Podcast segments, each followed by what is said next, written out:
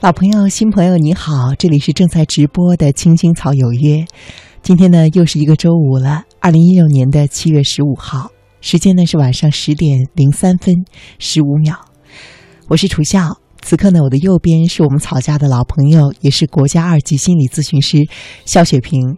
今天呢，打开节目的这一首歌是陈奕迅的《好久不见》，但是呢，我选他的理由其实呢有点喜感。因为啊，有的时候呢，你在微信朋友圈里发现对于一个人好久不见了，那么有可能的一种情况是，当你点进去发现他把你给屏蔽了。今天晚上呢，我们将继续聊一聊朋友圈的话题。不过呢，今天呢，我们将具体的聊一个现象呢，就是朋友圈的分组。那首先呢，也是和我们电波前的朋友打个招呼，大家晚上好，晚上好，各位。坐着聊聊天，我多么想和你见一面。朋友圈分组呢是一个很神奇的功能啊！我印象中呢，之前我曾经看过一个关于分组的笑话，是说的关于母亲的。说呢，有一个人啊，他在朋友圈里发了一条，呃，发了一张照片。这个照片呢，其实是一个表情啊，就是一个小人儿，双手就是叉腰，然后呢特别不爽的样子，说本宝宝不高兴。后来呢，他妈妈会用了微信朋友圈之后啊，看到这条消息，马上一条信息就给他扔过来说：“你什么时候怀孕的？” 结果呢，我这个朋友特别的无语，呃，发现他妈对他的这个朋友圈不理解呢，实在是给他制造了一定的困扰。后来呢，还有一个挺有意思的一个笑话，就是有一个朋友呢，他是凌晨两点多钟呃下班，他呢想发一条朋友圈来给老板证明一下他自己工作非常辛苦，所以呢，他就顺手的拍了一张很黑很黑的夜。他一个人，然后呢发了一条朋友圈的文字说：“哎呀，这么晚下班，感觉整个人状态都不好了。”结果呢，他的老板对这一条信息选择了忽视，而注意到他的呢是他的妈妈。第二天一早，他妈就打电话过来说：“你这个熊孩子不要命了啊！熬夜那么晚都还还在工作，你到底是想怎么样？”结果呢，这两个朋友无论是被他妈妈说。哎，你怎么怀孕了？这个还有另外一个被他妈说他不要命的这两个朋友，他们最后的选择呢很有很有意思，都没有因此不发宝宝的表情，或者说不再熬夜了，而是把他们妈妈把他们爸妈分了一个组。从此之后呢，朋友圈里有一些觉得不适合两位呃几位老人家看的呢，就还是不发给他们看了。我想这个笑话呢，其实也是开启我们今天晚上的一个主题啊，就是关于朋友圈的分组。我不知道电波前呢有没有朋友经历过这样有意思的情况，所以呢，我在这想做一个小调查，不知道你有没有给你的爸妈分一个组呢？你会不会分组屏蔽你的爸妈呢？那为什么？你又怎么看待朋友圈分组？那除了爸妈之外，你还在朋友圈里给谁分了组？当时分组的目的或者是缘由又是什么呢？在我们节目直播的过程中呢，你可以随时的发送微信给“青青草有约”的微信公众平台。那我和雪萍姐呢，会第一时间在我们面前的屏幕上看到你的留言。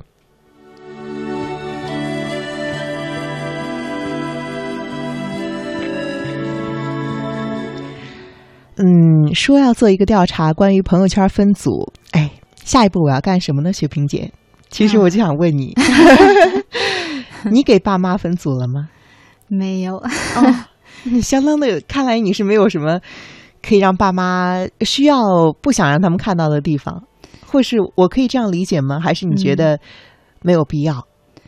关键是我觉得，不管是我的爸爸妈妈，还是我的公公婆婆，他们都做的挺好的。哦，嗯，不管我发了什么样的内容，他们都不会来问我。他们会用微信吗？会呀，他们都有微信，但是他们都不会来问我的，不管我说了什么，不会，从来不会来问你吗？对，啊。嗯，，甚至嗯、偶尔的时候最多给我点个赞，但是他们从来不管我发了什么，比如说我发啊今天很累呀、或者说我发呃我怎么怎么样，有一些可能不太高兴的事情啊，嗯、他们也不会来问我的，啊，嗯。就是无论呢是好还是坏，是喜还是忧，嗯。他们不会来指责，同时也不会来关心，嗯。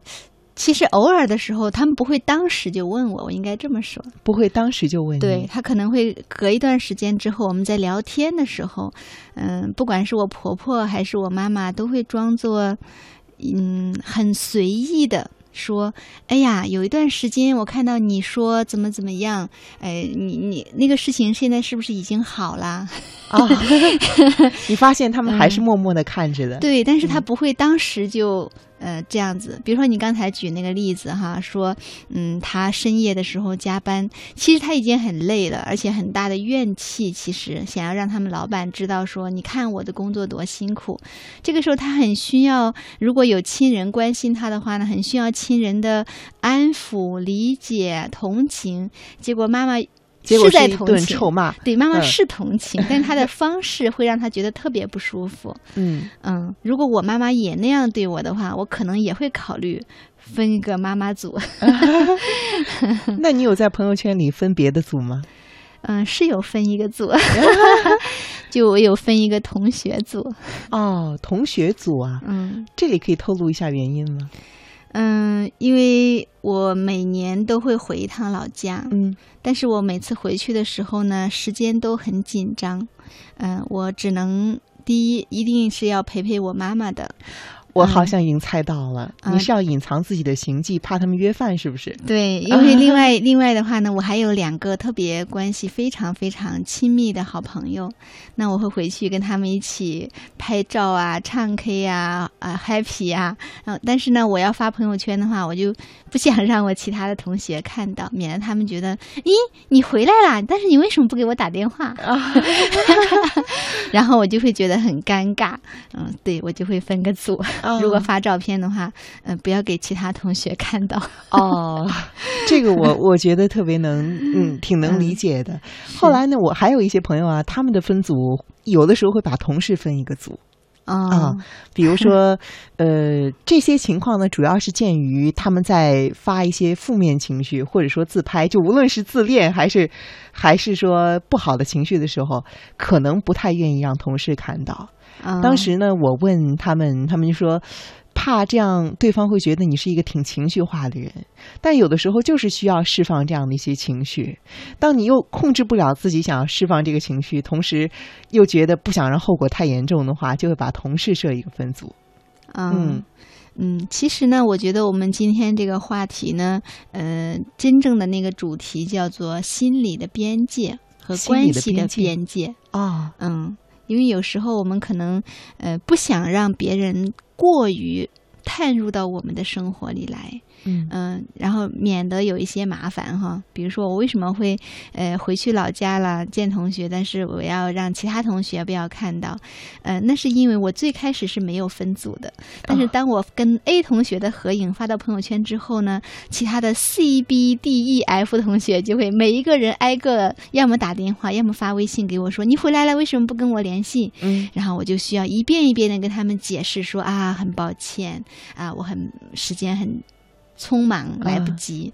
但是呢，这样就会很累呀、那你会怪他们吗？你觉得？倒也不会，嗯，但是我需要花时间去跟他们去解释说啊，我时间实在来不及。啊，哦，其实嗯很多人设朋友圈分组，应该和你这种情况是差不多的，就是我没有恶意，只是只是嫌麻烦，真的。对呀、是要不的话，我就要跟很多人去交代我为什么没有跟你联系。嗯但是其实这本来是我的自由，我想见谁，我的时间很有限，我想分配给谁，那是我的自由。但是呢，可能有一些人他们会认为那不应该是我的自由，他似乎觉得他有权利来占用我的时间啊。呃，那我觉得我还必须要出于礼貌要去跟他解释说啊。对我的时间很有限，嗯，其实我觉得这是一种温和的、温和的对抗。嗯我我可以这样理解吗？就 是嗯这样做的话，好像嗯是没有撕破脸的，但是呢又可以既避免了你的麻烦，然后同时呢，好像，呃，又不是说会让对方感觉比较的差，因为他看不到嘛。嗯那有没有会有一天有一个人发现他被屏蔽了？嗯，我还是举之前就是那些，其中有一位呃专门打电话给我，非常生气，质问啊，你回来，我看到你跟谁谁的合影，你为什么不来找我你？把他屏蔽了吗？我没有屏蔽他，最啊开始是没有屏蔽的，然后他非常的生气，对他非常生气，然后我当时就跟他解释说啊，因为我很忙，然后当时只有一顿饭的时间，所以我就找了他，没有找你，这是实情。然后他就说如果我有两顿饭的时间的话，我下一顿饭会去找他的。他下一句话是不是说，那是不是说他比我重要？对，是这样子哈、你是不是嫌弃我怎么样？但是呢，其实这样并没有因此影响我们的关系，嗯呃，因为后来我们又会继续有一些其他的交流。嗯、因为我觉得，呃我是很坦诚的呀，我就嗯是告诉你，我只有一顿饭的时间，那没有办法呀。那你觉得他当时跟你说，那是不是因为他比我重要，所以你你那一顿饭留给了他的时候，你觉得这是一种任性的朋友之间的撒娇呢，还是他确实感觉有点不平衡了？呃，他确实是感觉不平衡，但是我同时我很理解他那个不平衡，因为我们的关系并不是很远，嗯。嗯，就是他他可能在他的立场，他有理由生气啊，我也很理解，呃，但是我也有理由去选择我想跟谁吃饭，嗯，所以反正后来我们还是也不会影响我们的关系，后来时间治愈了这一切，是吗？对呀、过一段时间我们又会继续聊天，继续有交流，嗯，嗯我看到微信上有一位叫做曹传真的朋友啊，好像印象中给我们也发过好多次信息了，经常在直播间看到你的消息。嗯，你说呢？我觉得朋友圈呢是一个情感表达的好地方，也是一个交流的平台。那比如说我发了一条信息啊，朋友们都会知道，会在下面点赞或者是评论，这样呢，有的时候能够说出平时聊天说不出来的话题和感觉。哎，这个很神奇啊！嗯。我还没有，我还挺少有这样的感觉的。嗯，在底下评论能够说出平时聊天说不出来的话题。不过我好像发现，嗯，有的时候啊，要让两个人开启微信的聊天，可能会觉得没有话题。嗯，但如果我们俩，比如说刚刚成为微信好友，是在一次社交聚会上认识的，你的朋友圈里有一个更新，我在下面进行一个评论，其实是我想要和你有一个话题的一个比较好的借口和开始。对，是的，嗯像就好像是一个连接的开始哈。嗯，嗯，不然如果要是单独我挑起话题来说，你好，很高兴认识你，之后好像就没什么可说的了。是，所以可能真的是在朋友圈呃点个赞，包括评论一下哈，是拉近关系的一个很快速的手段哈。对呀、嗯嗯，他还补充了一句，就说这个朋友圈分组的问题呢，嗯，不过他的这个原因啊，呃，好像和我们刚刚讨论的都有一点不同。他说，我之前呢也会屏蔽我弟弟的微信，因为我是哦害怕我的负能量影响到他的学业或者是做人做事。你经常会啊发一些负能量的东西吗？哦，我在想这个这个问题，嗯，雪萍姐嗯你怎么看？我倒是会觉得这位朋友可能呃，是不是把你的弟弟想的太脆弱了？啊、是嗯对，也许是你自己觉得你的情绪低落的时候，感到感受到了自己的脆弱哈，所以你也会据此去推理，也许弟弟也很脆弱，但是也许现实不一定是那个样子的。嗯，我觉得这个说的很有很有道理。嗯，嗯那说到朋友圈分组呢，其实我在这里想讲一个故事，也是我的一位朋友的很真实的故事啊。嗯嗯，我这位朋友呢，他有一个关系很亲近的长辈，也是他的，既是长辈也是他的朋友吧。嗯，这个长辈呢，对于他的工作，还有包括他在学习阶段的时候呢，都有一些呃，等于说是指导。所以说，呃，他们之间的情感来说呢，是比较比起一般的说，比如说学生和老师，呃的关系呢，是更亲近的。他们更像是一种亲人的关系。嗯后来呢，这个朋友很困扰的把他这一位又像长辈又像朋友的人给屏蔽了，给一部分的屏蔽了。为什么呢？我这个朋友每一次发朋友圈的时候，都会在第一时间收到他这位长辈朋友的回馈。比如说，嗯他有一天发了一张自拍，这个马上呢随即就会收到这个长辈这个朋友给他发来的一条信息说：“你能不能不要那么自恋？” 比如说呢，他有的时候顺手转发了一个东西，然后这一位长辈和朋友呢就会给他发微信，马上发微信过来跟他说：“你转发的那个我觉得不合适，或者说你转发那个是为了什么意思呢？”后来我这位朋友比较困扰，就是他觉得他时时刻刻都受到这个人的监控。其实他并不是不喜欢他，他只是觉得，就是这种被监控的感觉让他觉得挺焦虑的。嗯哼，后来呢，为了避免这个麻烦，他就选择了分组的这个方式。当然不是是完不是完全的屏蔽对方，只是说有一些消息会选择分组，不让对方看到。这个秘密呢，一直都没有被发现，一直到最近。他和这位朋友之间呢，有一次比较激烈的冲突。这个冲突已经激烈到他把对方拉黑了。后来呢，经过一段时间的治愈，他们决定还是还是说试试看，能有没有和好的可能。但是当时因为微信出了一些故障，导致他们互相加好友的时候没有加成功。所以他原来的这样一位朋友长辈呢，就重新又重新的注册了一个微信号，来加上他。但是呢，这一来呢，中间就出现了一个问题，嗯，就是他没有把这个新加的微信号再设一个分组，而偏偏呢，这一位长辈、这位朋友，就像之前说的，一直监控他那样，他是一个很敏感，同时会特别注意各种线索的人。他新加了他之后呢，就开始有意无意的翻看朋友圈，这一翻看就发现，原来他被屏蔽掉了那么多的内容。嗯，当时呢，他就发信息。给这个朋友，给我这个朋友，他就说：“我觉得我的整个世界都崩塌了。我觉得你严重的欺骗了我。我觉得这是一个人的诚信的一个品质的问题。”那我这位朋友看了这几条消息之后，完全没有意想到对方认为这件事情那么严重。嗯，我很想听听雪萍姐的看法，你会怎么想呢？嗯，我首先是会想到，呃，这位。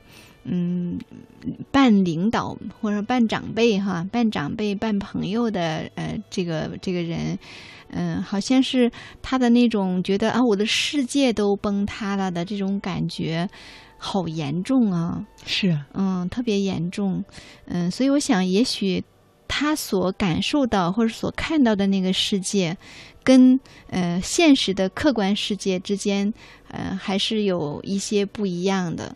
比如说，可能在他的那个呃想象里面，他的认知里面，他认为他有权利对这个晚辈的朋友圈进行指指点点，进行评价，进行指导。嗯，他似乎觉得。他当他这样做的时候，呃，好像整个世界都在围着他转似的哈，指点江山的那种感觉。呃，但是忽然间有一天发现，人家不想让他指点江山，嗯，人家呃，他认为他在好意，但是其实别人用了自己的方式来去拒绝了他的好意，这个好像让他觉得难以接受，就好像他认为他送出去一个礼物，一个很好的礼物，但是在别人看来，你这个礼物其实对我是有伤害、有妨碍的。他好像特别不能接受，他认为的好东西在别人那里其实一点都不好啊啊！会有一种特别严重的挫败感，对他会觉得自我受到了打击。嗯，不过如果这样的话，我想要有一个问题啊，如果咱们假设我们想象我们自己是那位长半长辈半朋友的人，嗯，他可能会觉得，我告诉你不要让你发那么多自拍，叫你不要太自恋，或者说，我觉得你的这个转发。确实是值得商榷的，因为你转发的这个东西，如果我觉得不合适，那可能你的领导也会觉得不合适。我是为了你的工作能够比较好，其实我对你提出的都是一些苦口婆心的建议。嗯，那你为什么要拒绝这样一份礼物呢？你这样不是冥顽不化吗？嗯，我相信这位长辈的嗯出发点一定是善意的，嗯嗯，但是就好像再举个例子，就是今天我们节目开始的时候，你讲那个妈妈分组的那个事情哈，呃，这个妈妈看到孩子凌晨两点下班，然后她就打电话过来，好像用一副批评的口吻啊，说啊你还要不要命啦？你怎么怎么样？然后孩子把他分组屏蔽了。但如果说这个妈妈的表达方式是说，哦，孩子啊，我看到你凌晨两点还才下班，你身体怎么样啊？你你感觉怎么样啊？嗯，可能孩子都不一定就会屏蔽他了哈。啊，同样都是爱，但是你用不同的表达方式，对方的感受是不一样的。嗯，嗯那我们可以理解，我们可以理解他的这种觉得整个世界都崩塌的感觉吗？嗯，因为可能比如说，对于不管是妈妈也好，这个长辈也好，他认为他在表达爱，所以他会觉得我都对你表达爱了，你应该感谢我呀。但是结果，当他发现他的这个爱在别人感受到的是伤害的时候，可能真的他的世界会崩塌。那他们那他们的之间的关系还有可能修复吗？嗯，如果说两个人能够坐下来开诚布公的谈一谈，呃，当然还是可能修复的。比如说你举的你讲的这个朋友的例子哈，当他对这个长辈有一些不满的时候，他好像也很难去跟他谈一谈。嗯比如说，如果我是你这个朋友，我可能会找一个机会啊，跟那个长辈谈一谈，说，嗯啊，什么叔叔或者是什么老师，呃，我能够感受到你对我是用心栽培，你特别关注我，希望能够帮助我成长。呃，但是有时候你的这跟我，我一发朋友圈，你都来评论我说叫我不要这样做，这样有危险，我就会觉得好像我的一举一动都在被您关注着，我心里面很紧张啊，我觉得特别难过呀。就是如果能这样子去跟他。沟通一下哈，可能也不至于非得用屏蔽的方式。嗯，好像一直是采取的是一种默默的隐忍着，对，是直到直到有一天这个惊天大秘密啊，对于这个长辈来说，惊天大秘密被揭开的时候，感觉非常的差。嗯是，事实上嗯就是当我们在想要在朋友圈屏蔽某些人的时候，也许我们就是在用这样的动作来对那个人表达一些我们的情绪，可能有嗯一些不满呐、有一些不太舒服啊等等哈。嗯、所以你会要屏蔽他。嗯但如果说这只是一个个体，我在想，哎，也许你也可以另外一种方式去找他谈谈呗。嗯，嗯，这个评，你觉得上升到说这是一个人诚实的品质，这个你觉得嗯这句话合理吗？所以这个长辈可能也需要去呃理解一下他自己哈，为什么这么小的一个事情能够让他上纲上线到人品问题？呃，其实只是因为他感受到了被拒绝，嗯、他觉得他的一番好意被别人理解为伤害。好像他的自我受到了打击，或者用心理学的词语说，他的自恋受到了打击 啊。当他自恋受到打击的时候，非常的挫败，非常的受挫的时候，他就会开始去否定和贬低别人，这样会让他心里面感觉舒服一点。哦，是这样。嗯嗯，你有没有被人屏蔽过呢？嗯，我相信肯定是有的，嗯、但你有没有是我不知道发现过呢？没有，但是我不知道谁屏蔽了我。我想肯定是有人屏蔽我。嗯，嗯不过我倒是曾经遭遇过被朋友拉黑。哦，是是是是什么样？我很难想象 为什么会被拉黑呢？嗯、可能就是拉黑都很严重了，拉黑等于切断了联系。对，切断了联系。嗯嗯，就是好像是他跟我，他想要跟我要一本书，呃，我有一本新书出版了。他想要要我的一本书，然后呢，我当时就跟他说，嗯、我认为如果是好朋友的话，你应该自己去网上买。然后我就把网址发给他，然后他后来再也就没有消息了，呃，我也就没有再追问哈，因为我觉得也挺忙的。但是过了好久啊，大概好几个月，我忽然间想起来说，哎，怎么最近我们没有联系呀、我就想发一个微信给他说，哎，你最近还好吗？我发现我的微信发不出去，啊，我被他拉黑了。天哪，那 嗯、不过好像我这么一想，好像也比较能。你跟他的关系很熟吗？其实还可以呀、但是哦不算特别熟，就是一个培训班的同学。如果不算特别熟的话，好像你丢一条网址说去说，我我觉得你应该去买一本儿。呃，嗯如果后面又没有再找补几句话过来，好像确实听起来有点硬。嗯，呃，我觉得是这样的。对，是这样子的。我那个时候可能这个做法确实不太成熟，可能你再找补几句，被拉黑了。可能你找补几句就好了。比如你可以开玩笑的用一些缓冲嘛、表情嘛。嗯，我再想想，如果我是你的话，我就会说：那你要真的支持我的话，你就去买这个书，拿过来我给你签名。呃，就是好像开玩笑的这种这种嗯方式，或许我想还是因为你们不够那么熟。嗯，事实上，基本上大家谁跟我要书，我都是一样的回复。那我好幸运呢 那我好幸运呢，嗯因为你没有跟我要，是我自己主动给的。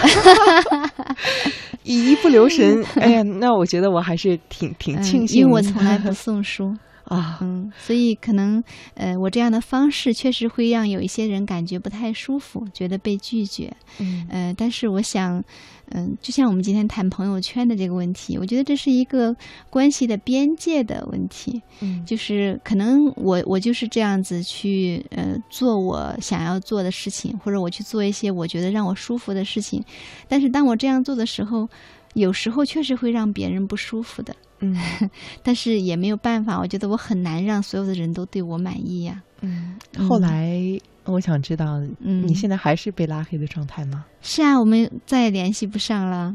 啊，那就是有劲了，是吗？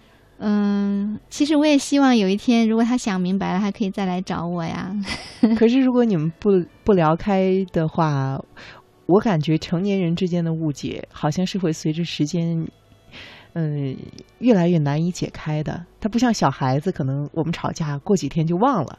嗯，那好像成年人的误解是属于大家都会比较比较计较，然后可能时间长了之后，你甚至都不太想得起来当时是因为什么，但是你就是记得我跟这个人有结下了梁子，然后我看他怎么都不爽，好像会有这种情况。嗯，但是其实这件事情在我这里，我一点没觉得那是梁子哎。